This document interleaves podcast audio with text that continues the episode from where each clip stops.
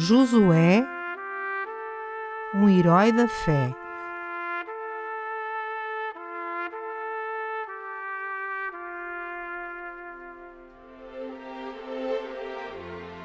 A vida de Josué, de soldado a general.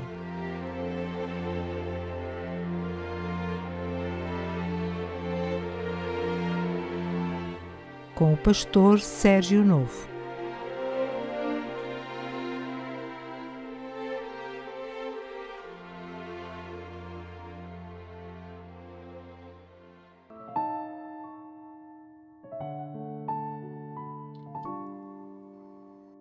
Episódio 18 As cidades de refúgio.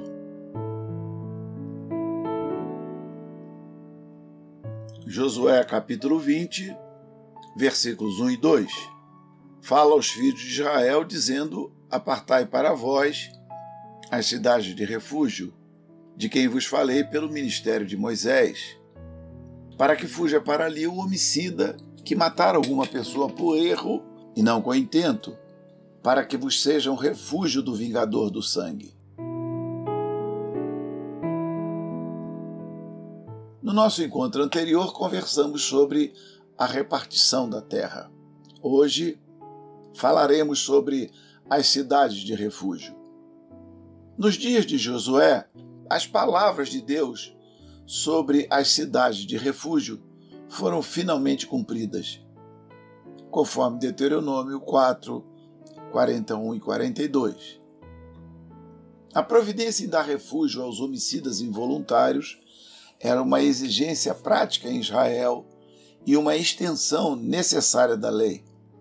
Essa providência visava proteger dos vingadores aqueles que, por legítima defesa ou por circunstância acidental, haviam contribuído para a morte de outrem. Para essas cidades localizadas ao longo de toda a terra de Canaã, o homicida poderia correr e encontrar asilo até que sua causa fosse devidamente avaliada. Olhando para o coração do povo de Israel, Deus revelou a Moisés os mandamentos do Antigo Testamento, tendo como propósito original o desejo de desenvolver na recém-formada nação de Israel uma consciência moral e espiritual. A provisão da lei de Moisés havia representado um extraordinário avanço para os israelitas.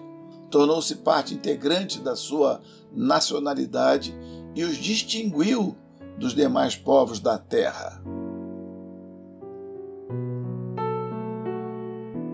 Mas, como seria mais tarde em Jesus, as prescrições dadas a Israel eram provisórias e incompletas, conforme Hebreus 8. Fazia parte da lei o princípio da retribuição, olho por olho, dente por dente, mão por mão, pé por pé, queimadura por queimadura, ferida por ferida, golpe por golpe. Êxodo 21, 24 e 25 nos informa. Embora essa regra em nossos dias possa parecer dura demais, significou naquele tempo um apreciável avanço na aplicação da justiça, pois impedia a vingança desproporcional da vítima e seus familiares. Assim, em Israel era considerado um direito o parente de um homem morto justiçar o assassino sem considerar o fato de que o homicídio pudesse ter sido cometido involuntariamente, com razão ou em defesa própria. Para evitar que o acusado fosse alcançado e morto pelo vingador, um parente da pessoa morta, o homicida corria para a cidade de refúgio mais próxima. Chegando à cidade, era acolhido e podia apresentar sua defesa. Os anciãos da cidade julgavam cada caso em particular. Se decidissem favoravelmente ao homicida, ainda assim precisava ficar na cidade até a morte do sumo sacerdote. Caso fosse julgado culpado, seria entregue ao vingador para ser justiçado. Diante dos inflexíveis rigores da lei de Moisés, as cidades de refúgio que Josué separou representavam extraordinários recursos judiciais que auxiliaram a flexibilizar a austera regra do Antigo Testamento. Seis cidades levitas foram separadas para essa finalidade: três na margem oriental do Jordão e três cidades na margem ocidental. Estavam distribuídas estrategicamente na terra de Israel de modo a permitir aos habitantes que nenhuma cidade de refúgio ficasse longe demais. A separação das cidades de refúgio nos fala profeticamente da amorosa misericórdia que Deus revela ao mundo na obra redentora de Cristo. Os nomes das cidades eram Quedes, que em hebraico significa lugar santo, Siquém, que significa ombro, Hebron, que significa união ou companhia, Bezer, que significa fortaleza, Ramote Gileade, que significa lugar alto ou exaltado, e Golã, que significa exílio. Todos esses nomes expressam atributos da natureza divina do Senhor Jesus e da sua operação em favor da humanidade. Assim, como o homicida era dada a oportunidade de obter livramento e proteção nas cidades de refúgio, ao perdido pecador é dada a oferta graciosa da salvação em Jesus Cristo. Assim, como nas cidades de refúgio o fugitivo encontrava proteção e asilo contra o vingador de sangue em Jesus, somos livres da morte eterna e da perdição do pecado.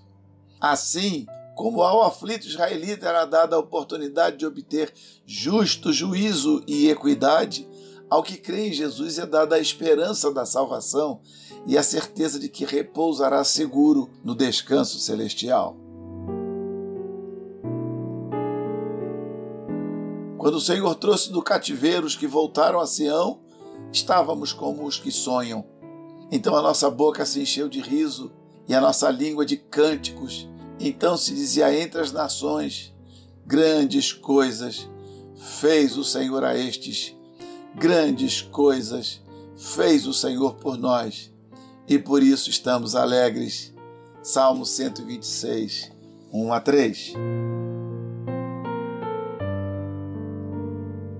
Na próxima semana falaremos sobre Ebal e Gerizim, sempre mostrando a trajetória de um simples nome na genealogia bíblica, mas um verdadeiro herói da fé. Não perca! Voltaremos neste mesmo dia e horário. Encontro marcado então. Fique com Deus. A paz do Senhor Jesus Cristo.